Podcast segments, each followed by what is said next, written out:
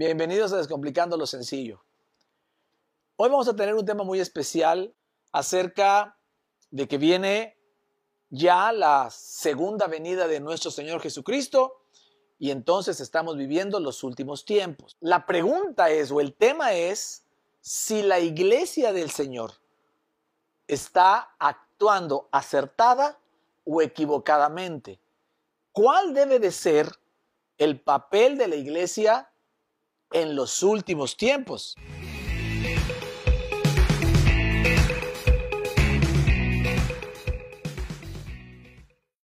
Y quiero compartirlo con ustedes porque he estado escuchando y viendo recurrentemente en las redes sociales, más desde que comenzó esta cuarentena, esta pandemia en nuestro país y en esta región del mundo, tal vez hace cinco, seis, siete semanas, un tema muy recurrente acerca de los últimos tiempos, acerca de que viene ya la segunda venida de nuestro Señor Jesucristo y entonces estamos viviendo los últimos tiempos.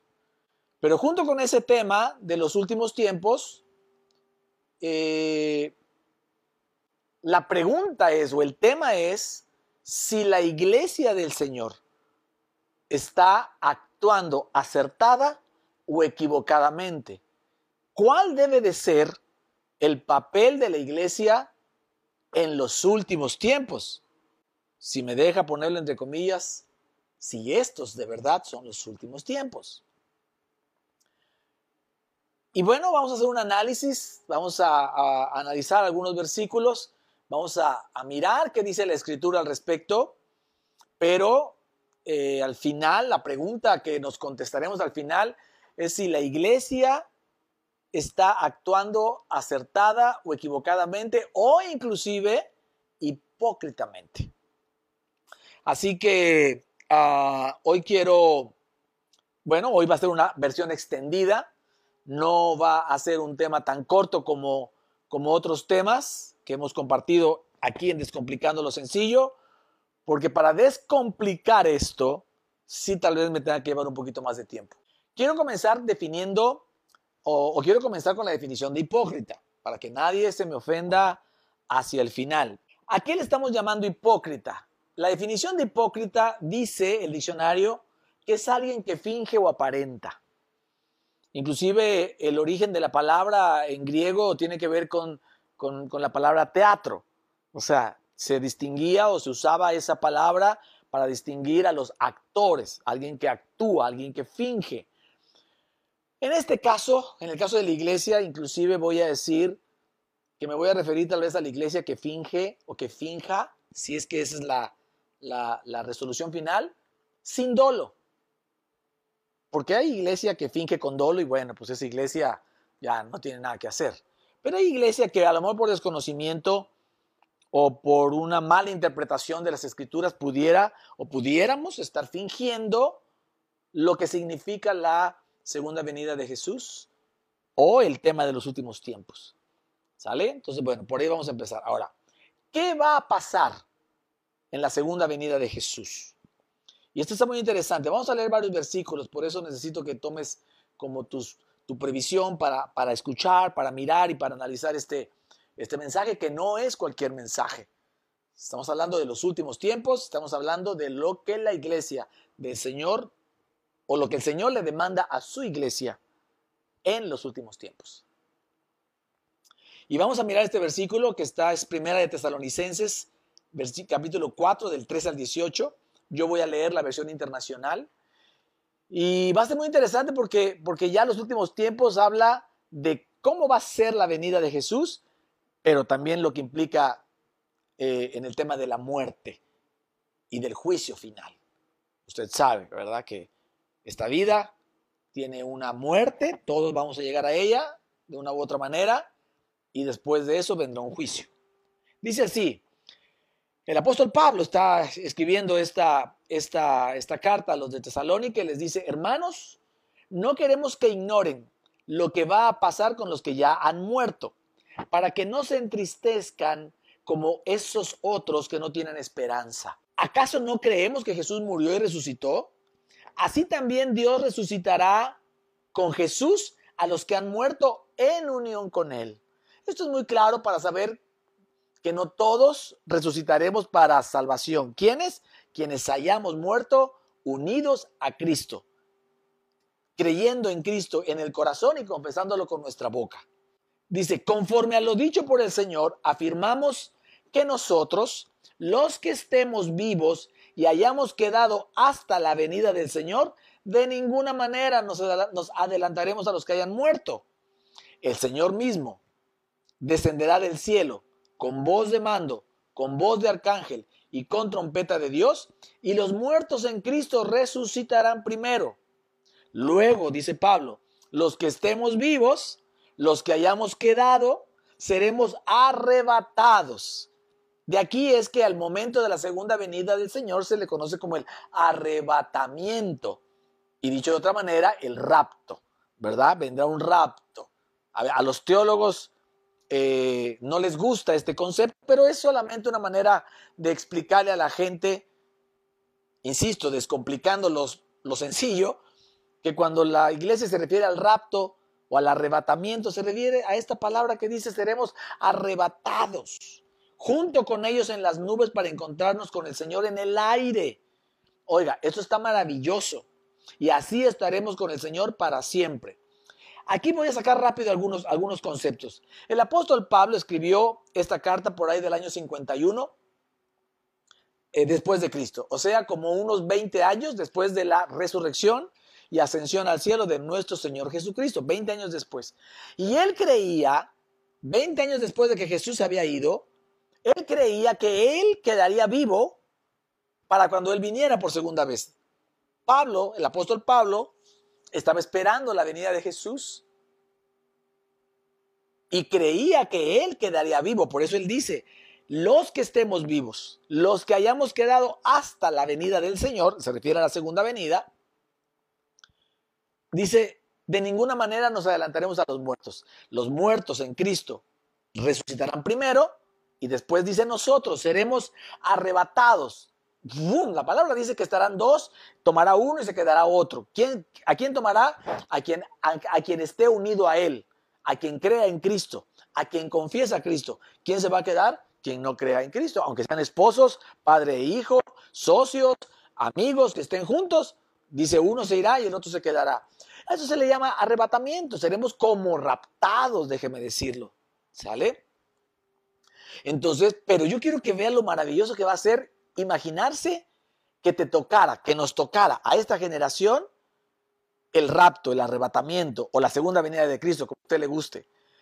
Oiga, va a ser maravilloso porque los muertos, no importa, mire qué milagro tan precioso, no importa de dónde haya quedado su cuerpo ni cuántos años tenga sepultado, hecho polvo, o si el polvo lo esparcieron por todo el mar, o si perdón de la, frase que voy a decir, que puede sonar eh, cruenta, pero, pero quiero para darme a entender, no importa si alguien en Cristo, a lo mejor esos pastores, los cristianos de lugares como Asia, donde están siendo perseguidos, si fueron decapitados, si por alguna razón eh, los cuerpos de estos hombres y mujeres fueron cortados en pedazos y mandados por diferentes lugares, no importa lo que hayan hecho con el cuerpo, de una manera sobrenatural y milagrosa, el cuerpo se volverá a formar. ¿Por qué? Porque a la segunda venida de Cristo los cuerpos serán glorificados y volveremos a juntarnos con nuestro cuerpo, pero ya en gloria, ya glorificados, como el cuerpo del Señor cuando resucitó, era un cuerpo humano con carne y hueso, Él lo dijo, pero glorificado, que podía entrar y salir sin sin, las puertas, por las paredes. Está en un lugar y luego aparecer en otro. Bueno, esa misma glorificación del cuerpo es la que le, la que le pasará a los muertos. Pero nosotros, dice, también seremos glorificados en ese mismo instante. Los muertos se van por delante y nosotros, suponiendo, como decía Pablo, nos quedamos, se glorificará tu cuerpo en vida y, seramos, y serás levantado, pero Oh, será maravilloso. Desde ya tener la gloria de Dios en el cuerpo será maravilloso. no habrá miedo a las alturas. Yo soy un temeroso de las alturas. Mi familia y mis amigos lo saben. No me gusta mucho el tema de las alturas, donde yo no tenga un barandal o algo, ah, me da mucho escalofrío. Pero en ese momento no tendré escalofrío. No importa que no haya barandal, tendré la gloria de Dios, que es el mejor barandal, y, disfrutaremos la, la, ascensión, imagínensela, hasta encontrarte con Él allá arriba y poderlo ver cara a cara. Oh, mi amado, eso será maravilloso. ¿No lo cree? Bueno, eso dice, pero bueno, Pablo creía que él la iba a, lo iba a, lo, iba a vivir él. La segunda venida de Cristo tiene que, tiene que ver todo con salvación, último tiempo para salvación y juicio. Juan 16 nos dice a qué vino Cristo. Dice, porque de tal manera amó Dios al mundo que ha dado a su Hijo unigénito para que todo aquel que en él cree no se pierda, mas tenga vida eterna. Dice, porque no envió Dios a su Hijo al mundo para condenar al mundo, sino para que el mundo sea salvo por él. El que en él cree no es condenado. El que esté unido a él no es condenado. Pero el que no cree, el que no está unido a él, ya ha sido condenado, porque no ha creído en el nombre del unigénito Hijo de Dios. ¿Sale? El apóstol Pablo recibió del era nuestro Señor Jesucristo lo, lo, predicó, lo enseñó, o al menos no quedó escrito en los evangelios, acerca de que cuando tú te unes a Cristo, tu nombre queda escrito en el libro de la vida. Es el libro del que habla Génesis, también habla el Apocalipsis. Aquí el apóstol Pablo a los filipenses, capítulo 4, versículo 3, se, los comparte y les dice, Asimismo te ruego también a ti, compañero fiel, que ayudes a estas que combatieron juntamente conmigo en el Evangelio, con Clemente también y los demás colaboradores míos, cuyos nombres están en el libro de la vida. Es importante esto porque te voy a leer lo que dice el Apocalipsis acerca y del juicio final después de la muerte. Por eso nos tiene que importar mucho el tema de la muerte, ¿verdad? El tema de saber a dónde iremos después. Apocalipsis 20, versículo 11 dice, y vi un gran trono blanco. A esto se conoce en el argot cristiano, en el mundo cristiano, como el juicio del gran trono blanco. Dice, y vi un gran trono blanco y al que estaba sentado en él, de delante del cual huyeron la tierra y el cielo, y ningún lugar se encontró para ellos. Y vi a los muertos, grandes y pequeños, de pie ante Dios. Eso significa que vamos a pasar a dar cuentas delante de Dios. Dice, y los libros fueron abiertos. Y otro libro fue abierto, el cual es el libro de la vida. Cuando habla de los otros libros que fueron abiertos, algunos de esos libros son o es o, o, se cree que va a ser el libro de las memorias, donde están registradas todas nuestras obras, todo lo que hablamos, todo lo que decimos.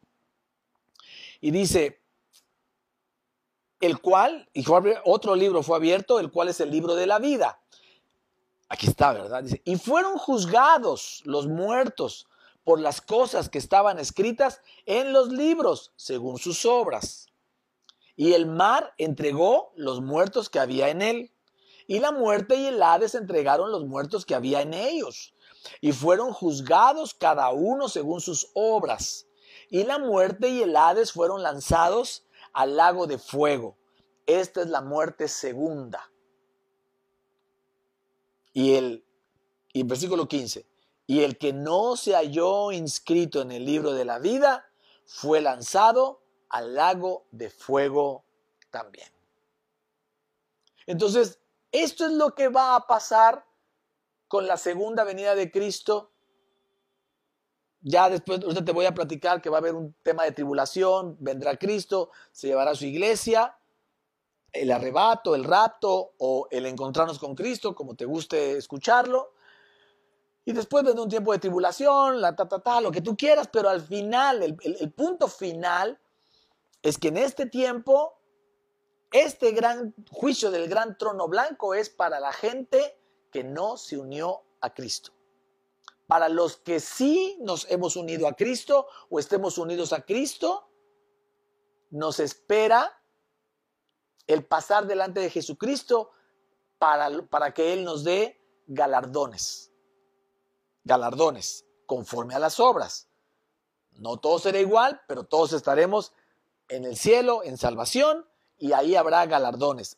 Eso eh, será el, el, tiempo con nuestro Señor Jesucristo. Pero los que no se hayan unido a Cristo van a tener que pasar por este gran trono blanco. ¿Quiénes? Los que no se hayan encontrado escrito su nombre en el libro de la vida. Entonces, ¿de qué se trata la segunda venida de Cristo? De juicio, de que viene ya el juicio final. ¿Ok? Pero yo quiero adelantarme de una vez porque lo iba a comentar hasta el final, pero quiero que no te pierdas en el tema. Está hablando del momento de, hace un momento leímos a los tesalonicenses que Pablo les hablaba de la muerte, cuando mueras, cuando muramos. Y después aquí está hablando del juicio. Está hablando del arrebatamiento, los que queden vivos, etc. Pero el tema es que con la muerte se acaba el tiempo. A la gente se nos acaba el tiempo con la muerte o con la segunda venida de Cristo, lo que ocurra primero. Porque cuando venga Cristo por segunda vez, la gente que quede viva en la tierra tendrá una, última oportunidad de aceptar a Cristo y será muy difícil. La Biblia enseña que para ese tiempo la gente que no haya aceptado a Cristo y lo quiere aceptar va a tener que aceptar que, le, que lo decapiten, declarando a Jesús como su Señor.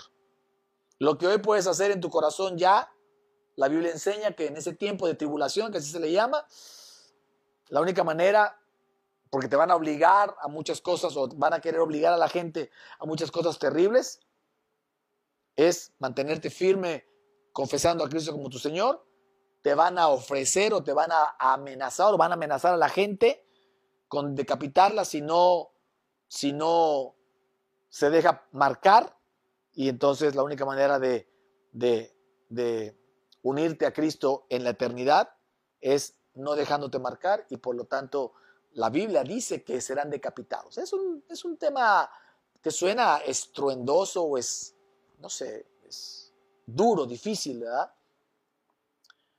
Pero el tema es ese, que a la gente se le acaba el tiempo con la muerte.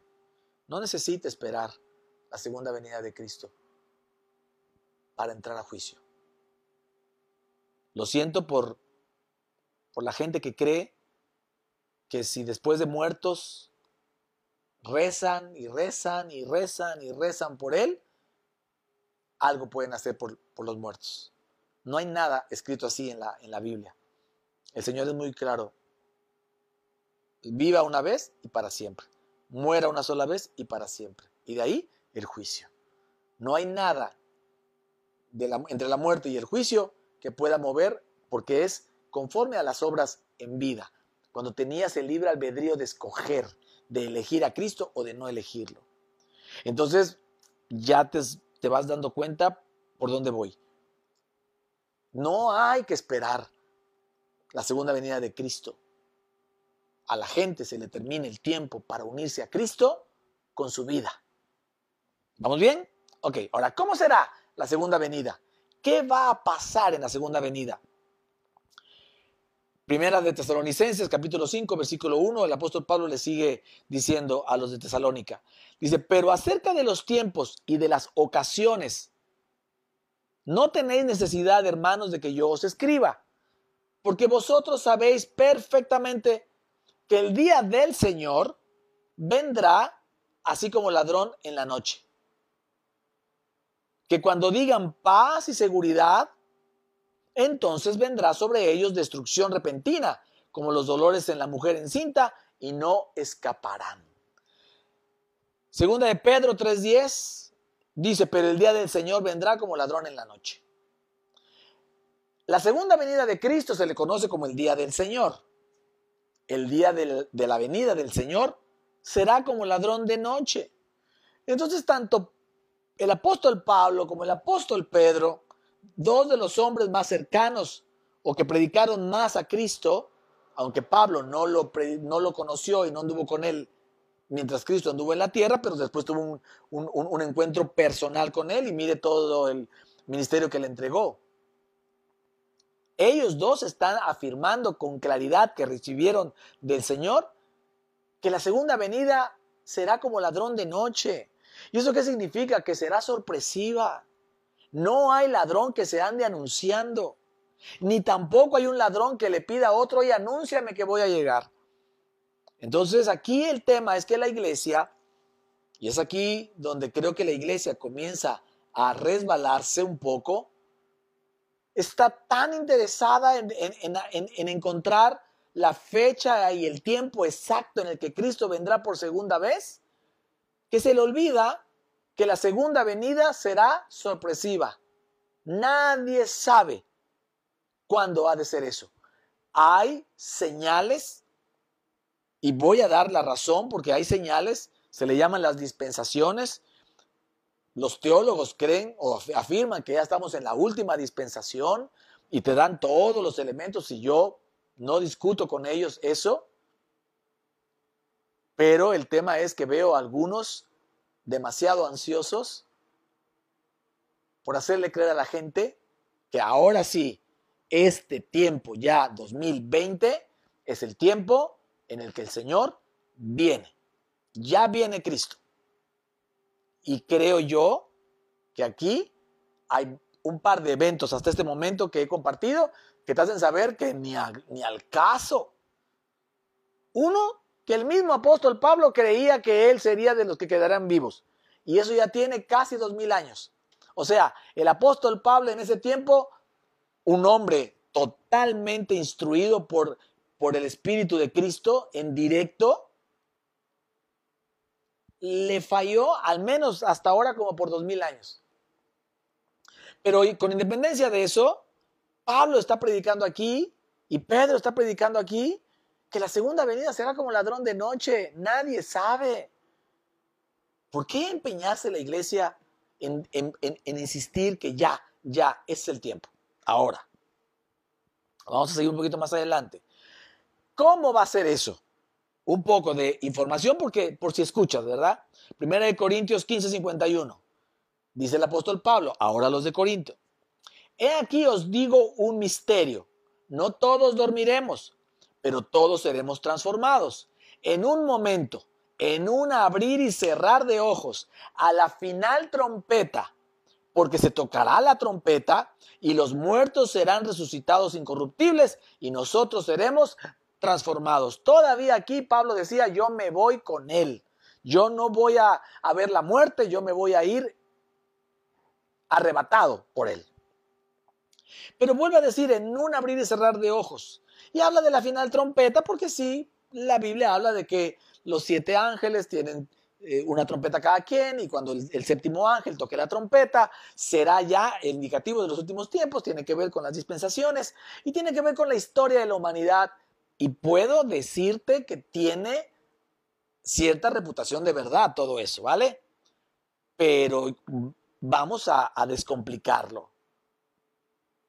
Sí va a haber una final trompeta, pero otra vez va a ser en un abrir y cerrar de ojos y será como ladrón de noche. Hasta ahora vamos así. Ahora, ¿qué más va a pasar? En Mateo 24, Jesús está explicándolo y dice, versículo 29 al 34. Dice, e inmediatamente después de la tribulación de aquellos días, el sol se oscurecerá y la luna no dará su resplandor y las estrellas caerán del cielo y las potencias de los cielos serán conmovidas. Entonces aparecerá la señal del Hijo del Hombre en el cielo y entonces lamentarán todas las tribus de la tierra y verán al Hijo del Hombre viniendo sobre las nubes del cielo con poder y gran gloria.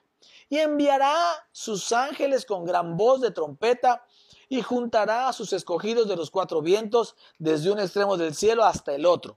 De la higuera aprended la parábola.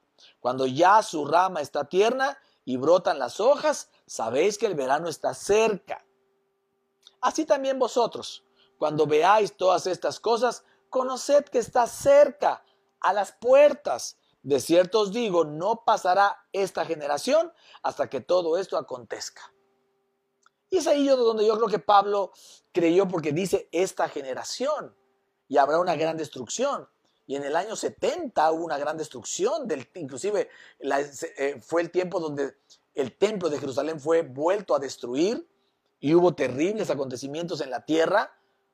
Y yo creo que eso, eso le tocó vivir a Pablo y Pablo creía y sabía que eso iba a pasar y creía que esa era la segunda venida. Estamos claros que no fue así, ¿verdad? Y aquí voy a, a, comentar este otro versículo, a seguir leyendo, aquí mismo en Mateo, donde yo creo que se puede originar el tema de la hipocresía de la iglesia sin dolo, sin dolo. No estoy hablando de la iglesia hipócrita que sabiendo muchas cosas engaña a la gente con muchas cosas feas. No, no me voy a meter en ese, en ese tema. Esos están, esos están de lados. Hablo de una iglesia hipócrita que estemos fingiendo por desconocimiento o estemos actuando equivocadamente. Como, como cuando Jesús le dijo a los, a, los, a los fariseos, ciegos son y además guías de ciegos. O sea, no ves y te haces guía y, también estás guiando a los ciegos. Ni entras ni dejas entrar. Te vas a ir al hoyo tú junto con todos ellos. A eso me, me refiero, porque, porque en todos lados puede haber gente que, que lo haga con todo dolo, que, que tenga claridad de que está actuando mal y lo haga con todo dolo. Pero esa gente que normalmente está en las cúpulas termina aprovechándose del, aprovechándose del corazón noble de la gente de un poco más abajo y con engaños hacen que estos también engañen. Y a eso me refiero que la iglesia del Señor pudiera estar siendo de ese tipo de hipocresía, de esa que, que, que sin dolo, pero con falta de conocimiento y con falta de revelación, pudiera la iglesia del Señor estar engañando o siendo hipócrita en esto de los últimos tiempos. Dice el versículo 35, igual del capítulo 24 de Mateo. El cielo y la tierra pasarán, pero mis palabras no pasarán. Pero el día y la hora nadie sabe, ni aun los ángeles de los cielos, sino solo mi Padre. Está hablando otra vez, ¿verdad? De este tiempo de, donde habrá tribulación y el día del Señor. Jesús mismo está diciendo, ni los ángeles del cielo lo saben, ni aún, solamente el Padre. Entonces, ¿por qué la iglesia se empeña en querer definir que este es el tiempo y que ya viene y casi casi le quieren poner años a lo que falta? Dice, más como en los días de Noé, así será la venida del Hijo del Hombre, porque como en los días antes del diluvio, Estaban comiendo y bebiendo, casándose y dando en casamiento hasta el día en que Noé entró en el arca. Y no entendieron hasta que vino el diluvio y se los llevó a todos. Así será la segunda venida. No la creen, pero vendrá. Así será también la venida del Hijo del Hombre.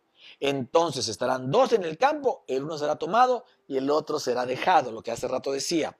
Dos mujeres estarán moliendo en un molino, la una será tomada, vuelvo al tema del arrebatamiento o rapto, y la otra será dejada. Pero aquí viene lo interesante. Velad pues, porque no sabéis a qué hora ha de venir vuestro Señor. Velad, porque no sabes. Pero sabed esto, que si el padre de familia supiese a qué hora el ladrón habría de venir, velaría y no dejaría minar su casa. Por tanto, o sea, conclusión, dice Jesús, también vosotros estad preparados, porque el Hijo del Hombre vendrá a la hora que no pensáis. Vuelvo al tema. Jesús repite, enseña a Pablo, a Pedro, que digan que no hace falta que la iglesia esté hablando de los últimos tiempos y de la segunda venida de Jesús. No hace falta porque nadie sabrá, porque solo le compete al Padre. Vamos a leer un versículo un poquito más adelante que dice que ni el Hijo lo sabe, ni Cristo sabe. Pero dice, por, por tanto, o sea, velad. Velad porque sabes que va a venir. Lo que está diciendo, si el padre de familia supiera que el, que el ladrón va a venir esa noche, no duerme. Y eso es lo que estaba diciendo hace rato.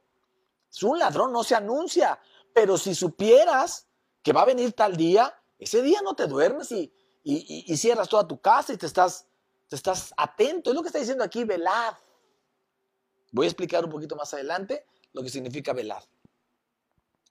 Dice, porque el Hijo del Hombre vendrá a la hora que no pensáis. ¿Quién es, pues, el siervo fiel y prudente al cual puso su Señor sobre su casa para que les dé el alimento a tiempo? Entiéndase a los demás eh, consiervos de la casa. Bienaventurado aquel siervo al cual cuando su Señor venga, le halle haciendo así, como lo que pidió. De cierto os digo que sobre todos sus bienes le pondrá. Pero si aquel siervo malo, y aquí es donde hablo de la hipocresía sin dolo, dijere en su corazón, mi señor tarda en venir, y comenzare a golpear a sus consiervos, y aún a comer y a beber con los borrachos, vendrá el señor de aquel siervo en día que éste no espera, y a la hora que no sabe, y lo castigará duramente, y pondrá su parte con los hipócritas. Allí será el lloro y el crujir de dientes. Aquí el Señor está hablando, Jesús está hablándole a dos tipos de personas. A los que todavía no lo conocen y están, que han oído de él, pero todavía no se deciden. Y si tú que me oyes eres uno de ellos, que no estás tan seguro, que sigues dudando, que si Cristo, que si la religión, que si será, que si no será. El anhelo de mi corazón es que este mensaje llegue a tu vida y a la de tu familia y puedas recibir a Cristo en tu corazón y decidas de una vez por todas aceptarlo a Él como Señor y Salvador, confesarlo con tu boca y creerlo con todo tu corazón, saber que Él murió por tus pecados, que si tú te das cuenta de eso y lo reconoces y te arrepientes de tus pecados y, decides vivir una vida conforme a los principios de Cristo, tú se lo digas al Señor. Si lo haces y lo confiesas, aún en voz alta y a quien te lo pregunte, la palabra dice que entonces tú serás de los que resucitarán para salvación y no para condenación. A eso les está hablando, a los que no lo conocen. Pero también está hablando a su iglesia acerca de lo que debe de hacer con, esos, con esas personas que todavía no le conocen. Y es aquí donde dice, y lo pondré su parte con los hipócritas con los que engañan con dolo. Porque aquí viene un tema con la iglesia. Y voy a empezar a dar algunas conclusiones. Lo primero que quiero enfatizar es que la iglesia del Señor, tú y yo, que somos la iglesia, que ya aceptamos a Cristo, cuando dice velad, te voy a decir qué significa velad.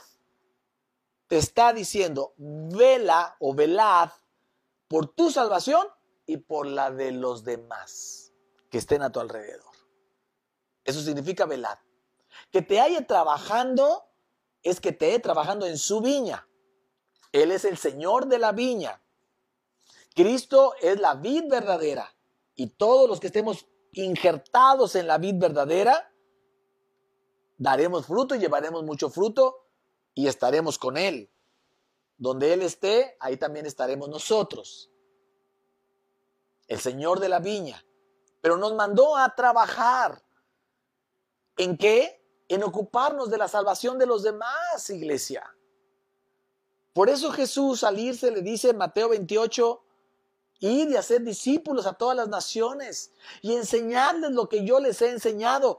¿Qué les enseñó Jesús a sus discípulos? Les enseñó, como dice Marcos 16, a predicar el Evangelio a toda criatura, a sanar enfermos, a echar fuera demonios, pero a hacer discípulos que a su vez enseñen a otros, para que entre todos, déjame decirlo así, vayamos enseñando una generación a otra y podamos alcanzar a la mayor cantidad de gente que se pueda.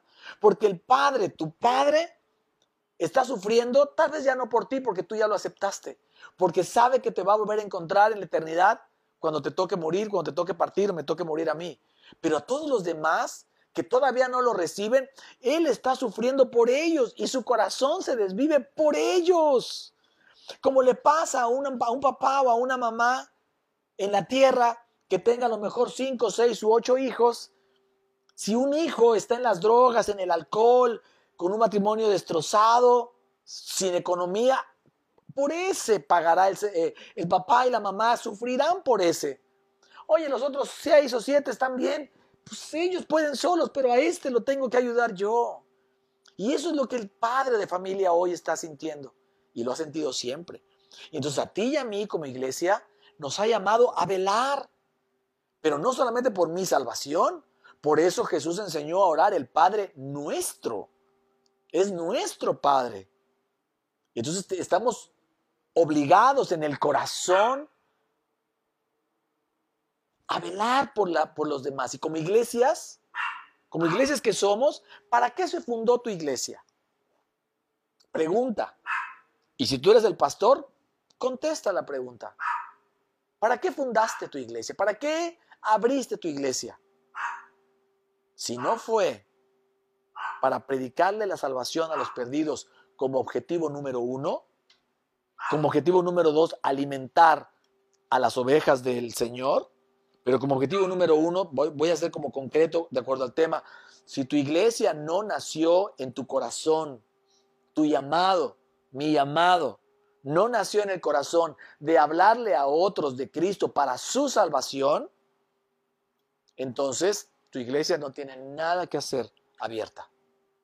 Si tu iglesia abrió, o la mía, la abrimos, mis amados pastores, para predicar, porque tengo un llamado a predicar, entonces tú eres el propósito de tu iglesia, mi consejo será cerrémosla.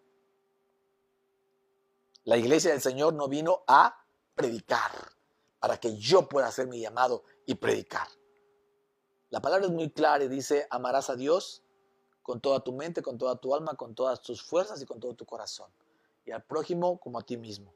Y lo más importante en el amor hablando, de, hablando del amor, es que el amor provoque la salvación y la vida eterna, porque por eso dice la palabra, de tal manera amó Dios al mundo y envió a Jesucristo para que con ese amor todos fuéramos salvos. Entonces, si tú recibes a Cristo y te vas a poner a trabajar por Cristo, para Cristo y en Cristo, tu iglesia debe de ser una iglesia que busque la salvación de las almas. La tuya, velar por tu salvación porque sí se puede perder. Y dos, velad por la salvación de los demás. Entonces, si no lo hacemos correctamente, estaremos siendo hipócritas. Voy a ir concluyendo algunas cosas.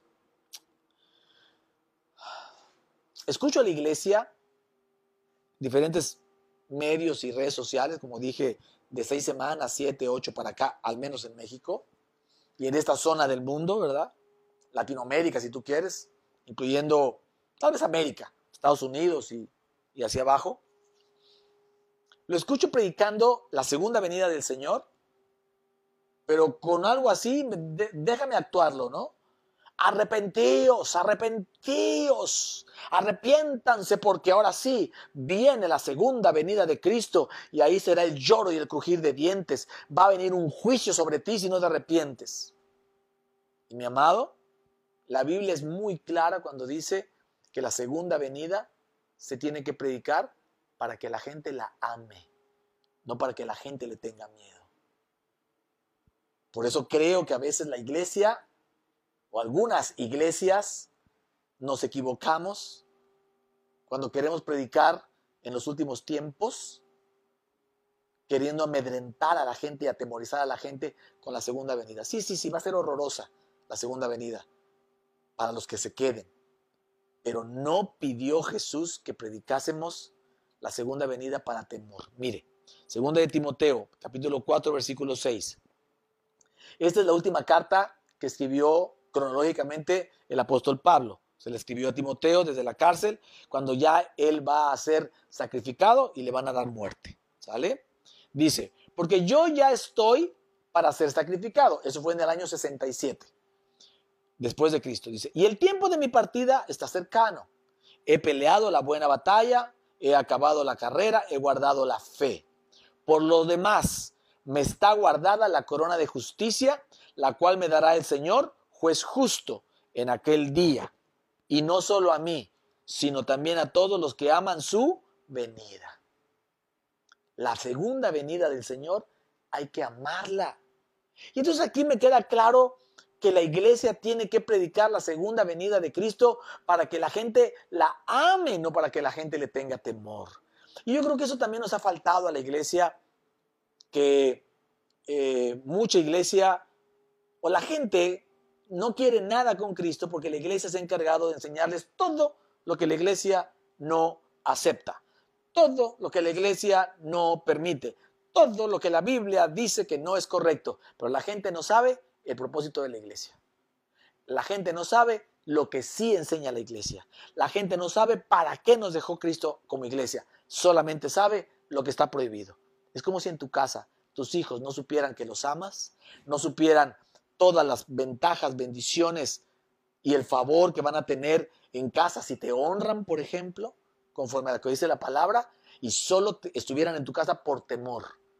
Esos hijos que le tienen un temor no reverente al padre, sino un temor de pánico, de dolor, de angustia, porque lo han visto agresivo, lo han visto golpear o a su, a su, a su madre o lo han visto pelear y gritar. Esos hijos en cuanto toman un poco de independencia se van de la casa y no vuelven. No digo que esté bien, ¿eh? lo que estoy diciendo es que eso es una consecuencia. Entonces la iglesia muchas veces, y reflexiónalo, hemos actuado así, que la gente sepa lo que no se permite. Pero poco nos encargamos de hacerle saber a la gente cuánto Dios los ama y cómo tú y yo los amamos. Porque es imposible amar a Dios con todo el alma, con toda la mente, con todas las fuerzas y con todo el corazón y no amar a las personas y ocuparte con temor, temblor, con clamor, con lloro y con todo, ocuparnos de su salvación. O de cuando menos hablarles, predicarles, insistirles, orar por ellos, pero sobre todo hacerles saber cuánto les ama el Señor. Cuánto, cuánto les ama Dios. Entonces dice, dice Pablo que a él esperaba. En el año 51 dijo que él se iba. Y en el año 67, o sea, como unos 15, 16 años después, se dio cuenta de que Jesús no vendría, o que al menos él ya no sería de los que estarían vivos. Y entonces afirma y dice, a mí me espera una corona, la corona que me dará, la corona de justicia que me la da el Señor juez justo, pero no nada más a mí, sino también a todos, eso te incluye a ti y a mí, si es que tú y yo amamos la venida del Señor.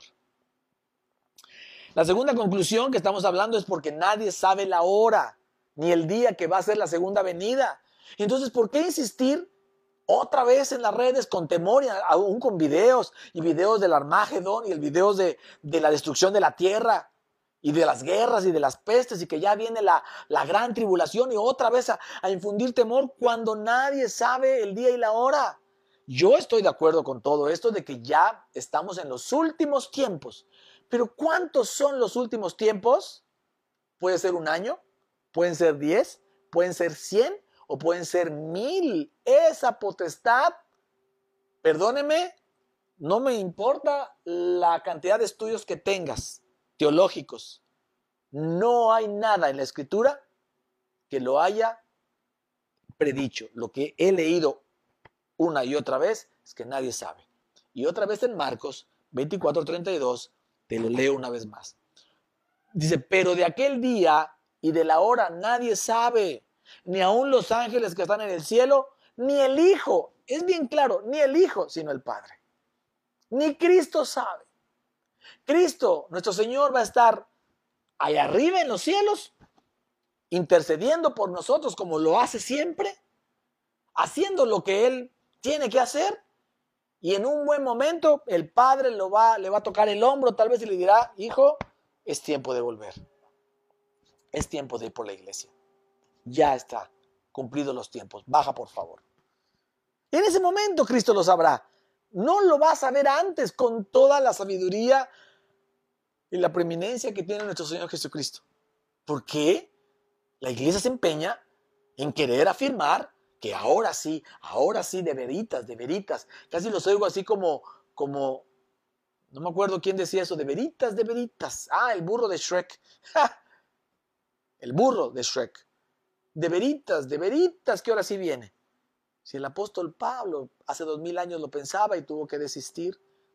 Y por eso Jesús enseñó que no hay fecha ni hora. No te preocupes. No te preocupes. Deja de hablar de la, de la, de la fecha cuando ha de venir. Deja de atemorizar a la gente. O dejemos de atemorizar a la gente con la segunda venida. Y hagamos todo lo que esté de nuestra parte. Oremos por sabiduría para que la gente pueda amar la venida del Señor. Tres, no importa que día viene, lo que importa es que te agarre velando. Que te agarre velando. Dice Lucas 12:37. Bienaventurados aquellos siervos a los cuales su Señor cuando venga halle velando. De cierto os digo que se ceñirá y hará que se sienten a la mesa y vendrá él mismo a servirles. Y aunque venga a la segunda vigilia y aunque venga a la tercera vigilia, si los hallare así como velando, bienaventurados son aquellos siervos.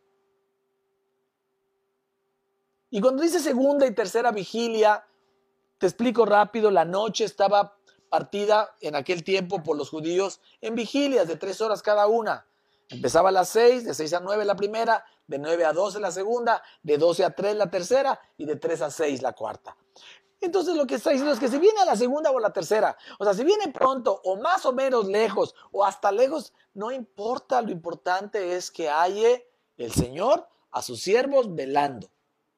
Bienaventurados son aquellos siervos, pero sabe de esto, dice, que si supiese el padre de familia a qué hora el ladrón había de venir, velaría ciertamente y no dejaría minar su casa. Vosotros pues también estad preparados porque a la hora que no penséis, el Hijo del Hombre vendrá. Esto es lo que realmente importa como iglesia, mis amados. De 100 puntos, 99 los tiene el que nos agarre velando. 1%. Hablar de la segunda venida y saber más o menos cuándo va a venir. Por eso digo que tiene cierta reputación de verdad hablar de la segunda venida, pero creo que la iglesia se está equivocando rotundamente en el cómo la está enseñando y sobre todo en el propósito, en el propósito profundo del corazón. ¿eh? Ya no hablo de lo que la gente diga a lo mejor en la red, ah, de lo que hay detrás de eso. Y lo que te decía, ¿por qué razón crees? Y aquí es donde descomplicamos lo complicado y lo hacemos sencillo. ¿Por qué razón crees que a Jesús no le importó dejar fechas, cifras, ni maneras de encontrar la fecha más o menos exacta? Y en cambio de eso dijo, no te preocupes, no te preocupes, olvídate de cuándo voy a volver, Mejor ocúpate de que yo te halle velando. Porque vuelvo a insistir. A la gente no se le acaba el tiempo con la segunda venida de Cristo. A la gente se le acaba el tiempo con su muerte. Y como nadie sabemos cuándo hemos de morir, eso nos tiene que ocupar todos los minutos de nuestra vida. Qué bueno que eres un empresario, qué bueno que eres un, doctor, un médico, qué bueno que eres un gobernante, no sé, contador, abogado, pastor, lo que sea. Si tú amas a Cristo, si tú ya recibiste a Cristo, lo segundo que tiene que estar en tu corazón, lo primero es tu salvación y lo segundo es velar de una forma u otra por la salvación de los demás. Por eso mi, mi consejo, si tú eres de otra iglesia o si tú vienes a nuestra iglesia, debes saber que, que a toda la gente que viene a nuestra iglesia, nosotros le damos la oportunidad, lo capacitamos, lo preparamos lo acompañamos y le damos la oportunidad de que se pueda unir a predicar la salvación a los perdidos. Si tú vas a otra iglesia, pues mi consejo es ese, ¿verdad? Que, que busques la manera de unirte para predicarle a la gente y formar parte de, de, de las estrategias, las acciones, las actividades que tu iglesia hace con el propósito de ganar, no de ganar gente para la iglesia, sino de llevarle salvación a los perdidos. Si, esa gente va a tu iglesia o no después, Eso es lo de menos, eso le corresponde al Señor. Pero eso es la razón sencilla de por qué Jesús, porque ya conoce al hombre. Porque no sé si dentro de lo que hemos estado leyendo te queda claro, que dice, porque si el hombre supiera, o, ese siervo, ¿verdad? Que sabe que no va a venir y se pone a hacer lo incorrecto, y cuando ya oiga que va a venir, se pone rápido a trabajar. Eso es hipócrita. Eso es ser engañador. Eso es fingir. Y por eso me refiero que puede ser que la iglesia esté siendo hipócrita sin querer, sin dolo, pero hipócrita al final. Voy a poner un ejemplo sencillo, que a todos los papás o todos nosotros como niños lo, lo, hicimos alguna vez. Ese niño que le encargaron tarea, que el padre y la madre se van a, se van a trabajar y le dicen, ¿Vas a, hacer, ¿Vas a hacer tu tarea? Sí, sí, voy a hacer mi tarea. Ok, muy bien, se sienta a la mesa y pues saca todos sus libros. Pero apenas los papás se van por la puerta, él se pone a ver la tele, a jugar el Xbox, a chatear con los amigos, porque sabe que los papás pues trabajan de 4 a 8, no van a volver. Pero ya por ahí de las 7.50, cuando ya está a punto de volver el padre de familia, entonces corren a la mesa y hacen como que se sientan a trabajar. Y esta es la parte que, que, me parece más delicada como iglesias, que ahora, que ahora sí, que la iglesia está saliendo a predicar la segunda venida de Cristo, usan ese fundamento para decir, ahora hablemos de Cristo, prediquemos a Cristo. Óigame, si eso es así, pues ¿qué hicimos antes? ¿Qué estábamos haciendo antes nosotros? Porque el objetivo es este, predicar a Cristo, que el Señor nos haga revelando. Entonces, discúlpame, la segunda venida de Cristo puede ser una gran distracción para iglesias muy teológicas que se enfocan en la teología de la segunda venida de Cristo y se olvidan o se han olvidado por otros años de que lo único importante o lo más importante de las iglesias es predicar salvación. No importa si Cristo le queda un año por venir, 50, 500, mil, más. Porque no se trata de que, vamos, voy a pensar, no se trata que sepamos o asumamos que quedan 100 años más o menos, a lo mejor 10 años más. 2020 o 2030 va a llegar Cristo. Entonces tenemos 10 años para trabajar. Ajá. Ni eso, mi amado. Porque si tú te das 10 años, puedes decir, bueno, pues tengo dos o tres para prepararme o para acomodarme. No, porque la gente se le acaba el tiempo para su salvación o su condenación con su muerte. Con la muerte de ellos, no la tuya. Entonces, no hay tal por eso la lógica sencilla de nuestro Señor Jesucristo es, olvídate de las fechas de la segunda venida, deja de enfocarte en lo complicado que tiene eso. Y si se van a las, cartas de Daniel, al libro de Daniel, que las 70 semanas y las otras 62 y una semana y media semana más, y que si antes de la tribulación o después de la tribulación, y que si el año milenial es literal o es figurativo, y un montón de cosas que son muy chulas y muy lindas de estudiar, pero mi amado, no puedes poner a tu iglesia a concentrarte en eso y olvidarnos de que habrá gente que tal vez mañana va a morir y tú eras o tú eres la Biblia, la única Biblia que él va a leer para poder aceptar a Cristo como Señor y Salvador. Entonces, bienaventurados aquellos a los que su Señor, cuando venga, los haya velando. Y en eso nos tenemos que centrar, iglesia hay una fecha aproximada o, eventos aproximados que vas a estar escuchando y voy a, por eso voy a, voy a comentarlo. Marcos 13, versículos 7, 8 y 10 dice, mas cuando oigáis de guerras y de rumores de guerras, Corea del Norte contra Estados Unidos, China contra Estados Unidos, Rusia eh, contra, contra Israel y los países árabes contra Israel, rumores de guerras, no os turbéis, dice el Señor porque es necesario que suceda así, pero aún no es el fin. Porque se levantará nación contra nación y reino contra reino, y habrá terremotos en muchos lugares, y habrá hambres y alborotos. En otra, en otra versión dice, y pestes, como el coronavirus, y lo que tú me digas. Principios de dolores son estos. Y es necesario, dice que el Evangelio sea predicado antes a todas las naciones. ¿Cuándo es una fecha aproximada para saber que pudiera estar un poco más cerca la venida de nuestro Señor Jesucristo? Insistiría solo como un dato anecdótico, como saber la fecha de caducidad de tu empresa, que cuando tú eres una empresa te la dan por 99 años y, dices, bueno, si yo la abrí en el 2018, mi empresa va a vivir hasta el 2117. Ok, ya sé, pero, pero, pero ¿qué me importa cuando se acabe mi empresa en el 2117? Lo que me interesa es que en el 2020 yo pueda formar a cabo una empresa y llevar a cabo el propósito, el objeto social de mi empresa. Bueno, pues así, así es esto, solamente como un dato más o menos anecdótico de cuándo va a ser el fin del mundo. No va a ser cuando digas de guerra, rumores de guerras, pestes, alborotos, hambres, terremotos, tsunamis. Va a ser cuando haya sido predicado el Evangelio de Cristo en todas las naciones, a todo el mundo.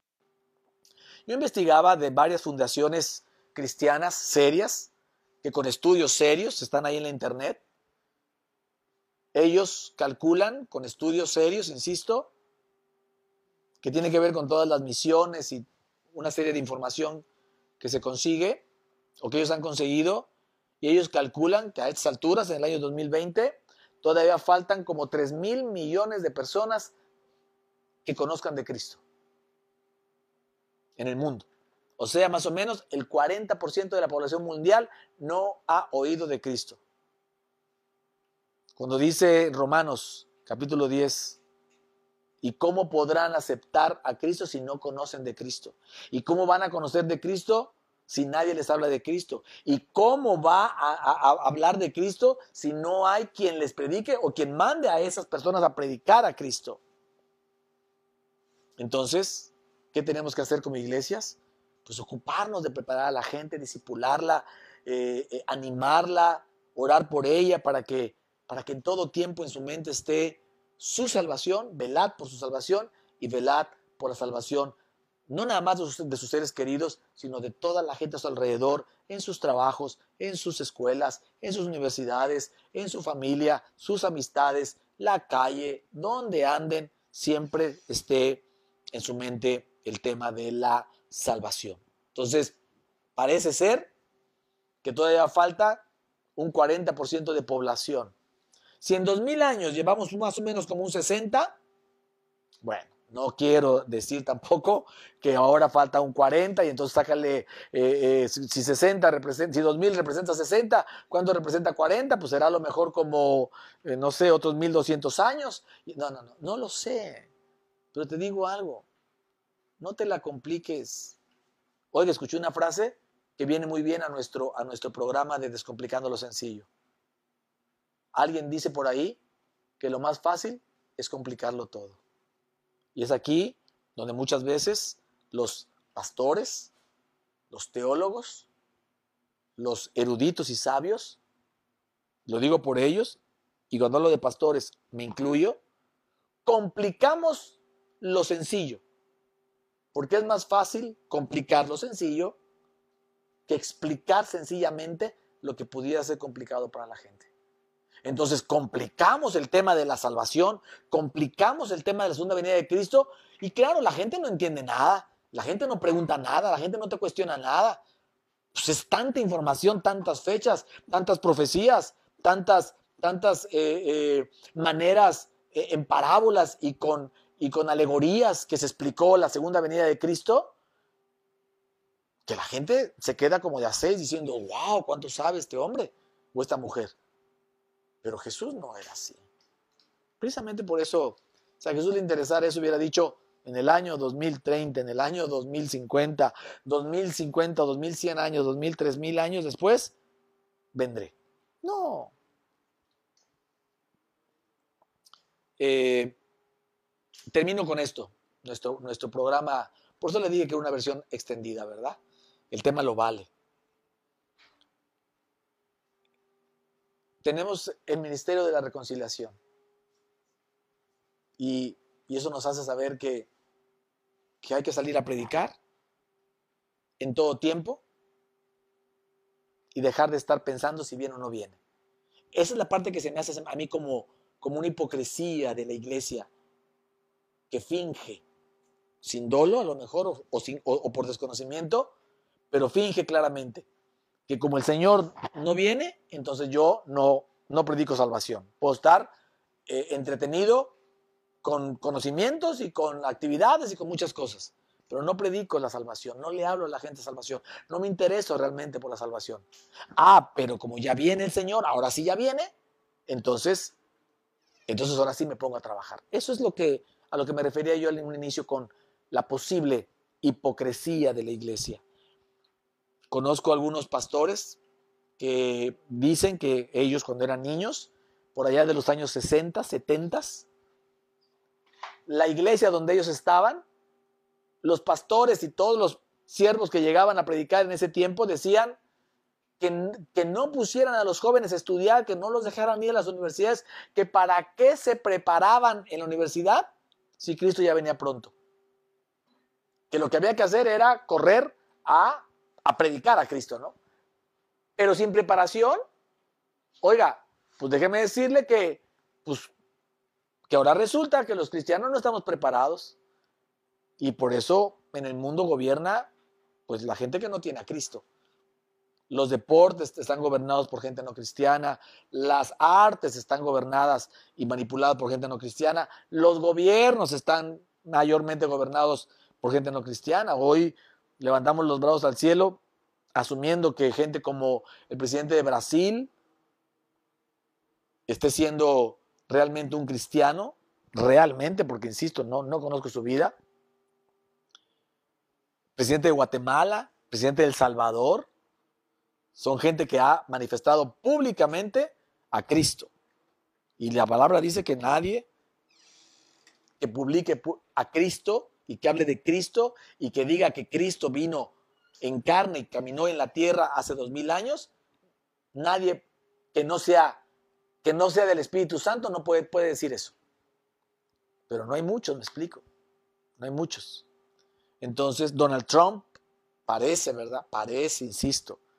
Pero volvemos al tema, son gente que no creció o que no caminó mayormente con los principios de Cristo. Pero entonces hoy nos toca preparar a los jóvenes, que se preparen las mejores universidades que puedan, para que puedan ocupar el día de mañana lugares importantes de gobierno en todas las áreas. Pero de todas maneras, mientras eso pasa, predicar a Cristo y salvación en todo tiempo. Dice Amós 3:6-7, un par de versículos más y terminamos. Dice, se tocará la trompeta en la ciudad y no se alborotará el pueblo. ¿Habrá algún mal en la ciudad del cual Jehová no haya hecho? ¿Por qué no ha, dice, perdón, dice, porque no hará nada Jehová el Señor sin que revele su secreto a sus siervos los profetas. ¿Cuándo va a venir Cristo? Bueno, Dios se lo va a revelar a todos sus profetas y siervos que tiene alrededor del mundo y no será uno o dos hablando de la segunda venida. Será gente diciendo tal fecha, tal fe y en todo el mundo porque, porque el Señor se lo habrá revelado a sus siervos los profetas. ¿Sale? Leímos también que dice que todo, ah bueno, perdón, vamos a leer ahora, perdón, que cuando venga todo mundo lo verá y lo sabrá. Mateo 24, 25 dice, ya os lo he dicho antes, es Jesús hablando. Así que os, si os dijeren, mirad, está en el desierto, no salgáis. O mirad, está en los aposentos, no le creáis, hablando del, del Mesías. Porque como el relámpago que sale del oriente y se muestra hasta el occidente, así será también la venida del Hijo del Hombre. Está diciendo que antes de esto que habrá en, los postreros tiempos gente que se anuncia como el Cristo, como el Salvador del mundo, como el, el tiempo de que debe haber una paz de todas las naciones y de todas las religiones. Pero el Señor dice, no te apures, se lo voy a revelar a mis profetas. Y el día que sea lo va a mirar todo el mundo, ni siquiera tú vas a ser necesario porque todo el mundo lo va a ver, pero mientras de eso, como iglesia, ocúpate de la acción de la gente, ocúpate de cómo la gente está viviendo. Y entonces, bueno, te toca a ti la definición de si la iglesia, difícil hablar de la iglesia como una sola, Y yo creo que entonces en este momento, cada quien de los que está mirando este video y llegó hasta el final, lo cual pues te felicito, si, si, tú eres de ellos, eh, cada quien, como pastores, si somos pastores los que estamos mirando esto, o miembros de liderazgo de la iglesia, o simplemente miembros, ovejas de la iglesia o de alguna iglesia, hagámonos esta pregunta. ¿Nuestra iglesia estará actuando acertada o equivocadamente en esto, en estos que son, sí, probablemente los últimos tiempos? Pero ¿estará mi iglesia siendo hipócrita, fingiendo porque sabe que el Señor todavía no viene? ¿Estaremos predicando salvación realmente? ¿Estaremos ocupados con temor y temblor, clamando por la gente, llorando entre la puerta y el altar, para que el Señor perdone los pecados de la gente y la gente se arrepienta y de verdad la gente llegue a conocer al Señor como tú, como yo y, y obtenga la salvación y la vida eterna? Creo que también eso se refiere cuando el Señor dice, muchos me dirán, Señor, Señor, predicamos en tu nombre, hicimos milagros en tu nombre y yo les diré, apartados de mí, hacedores de maldad, creo que también tiene que ver un poco con esto, con que el corazón, con que esa gente lo hacía para él, para sí. Por eso, dice, por eso Jesús dice, no los conocí, porque nadie que haga, nadie, y eso lo tengo bien claro, nadie que no esté predicando salvación y que tenga bien claro el tema de la salvación como punto número uno de la iglesia, de su vida personal, porque cada uno de nosotros somos iglesia, no tiene a Cristo, no tiene, no conoce a Cristo. El que conoce a Cristo, el que tiene un trato con Él, el que tiene una relación con Él, el que habla con Él a través de, su Santo Espíritu, enseguida te llega la inspiración de saber qué salvación lo que hay que predicar. Como si tú hablaras con ese papá y esa mamá que ponen el ejemplo y tú te sentaras con ellos y les preguntaras, ¿qué les aflige? Te van a hablar de ese hijo que está en las drogas, perdido, divorciado. Tengo otros siete hijos, pero ellos están bien. ¿Te acuerdas de la parábola de las, de las, de las 100 ovejas? Que por, por, encontrar a una perdida dejó las 99. Bueno, esto lo refleja. Entonces, bueno, tú eres la, tú eres la opinión importante porque es para tu vida. Digo, la opinión que me dejes a mí, si me quieres dejar una opinión aquí en los, aquí en los, este, en los eh, mensajes, estará bien. Si estás de acuerdo conmigo, la gloria es para Dios. Si no estás de acuerdo conmigo, la gloria también es para Dios. No se trata de mí o de ti, sino se trata de lo que cada quien considere para su vida, de lo que Dios le esté hablando y de lo que conforme a la palabra, hoy Dios te puede inspirar.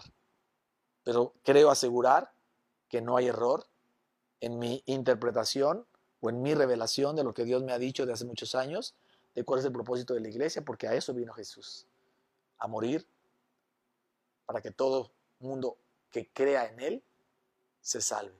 Porque el que cree en Él tendrá salvación, pero el que no cree ya ha sido condenado. Y eso es lo que nos tiene que arder el corazón, pero no porque sean los últimos tiempos, porque, insisto, a saber cuántos años, cientos, decenas, cientos o miles de años falten, ni el Hijo sabe. Yo por qué me voy a, a enfocar en eso. Les bendigo, mis amados. Esto es un episodio más de Descomplicando lo Sencillo, versión extendida en este caso, y espero de verdad que eh, te haga reflexionar, te haga pensar, te ponga a orar pide revelación al Señor y pues el, el mayor anhelo como iglesias es que el Señor nos agarre velando. Dios les bendiga. Hasta la próxima.